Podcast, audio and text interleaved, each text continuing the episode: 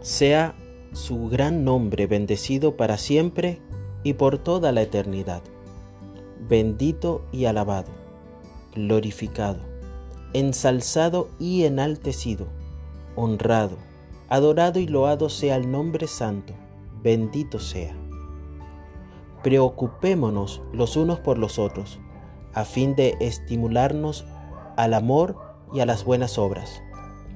No dejemos de congregarnos como acostumbran hacerlo algunos, sino animémonos unos a otros, y con mayor razón ahora que vemos que aquel día se acerca. Hebreos 10, 24 al 25.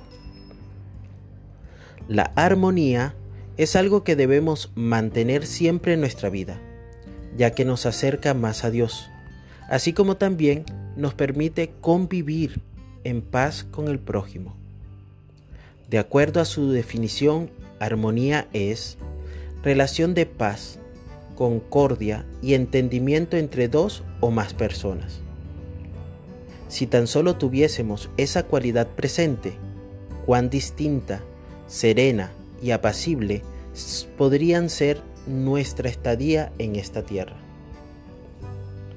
La falta de armonía deriva en egoísmo, orgullo, competencia, intolerancia, falta de amor y comprensión, haciendo desdichada no solo la vida de quienes nos rodean, sino la nuestra también. Si pensamos en la armonía en el campo musical, podemos decir que la armonía es la combinación de diferentes sonidos o notas que se emiten al mismo tiempo, aunque el término también se utiliza para referirse a la sucesión de estos sonidos emitidos a la vez. En una orquesta existen diferentes instrumentos. Cada uno posee un sentido diferente. Sin embargo, se afinan y se acoplan para un mismo propósito. De igual forma, la armonía es una virtud necesaria entre los seres humanos. Aunque seamos diferentes y tengamos distintos caracteres y comportamientos, debemos afinarnos y acoplarnos para vivir en paz y con alegría.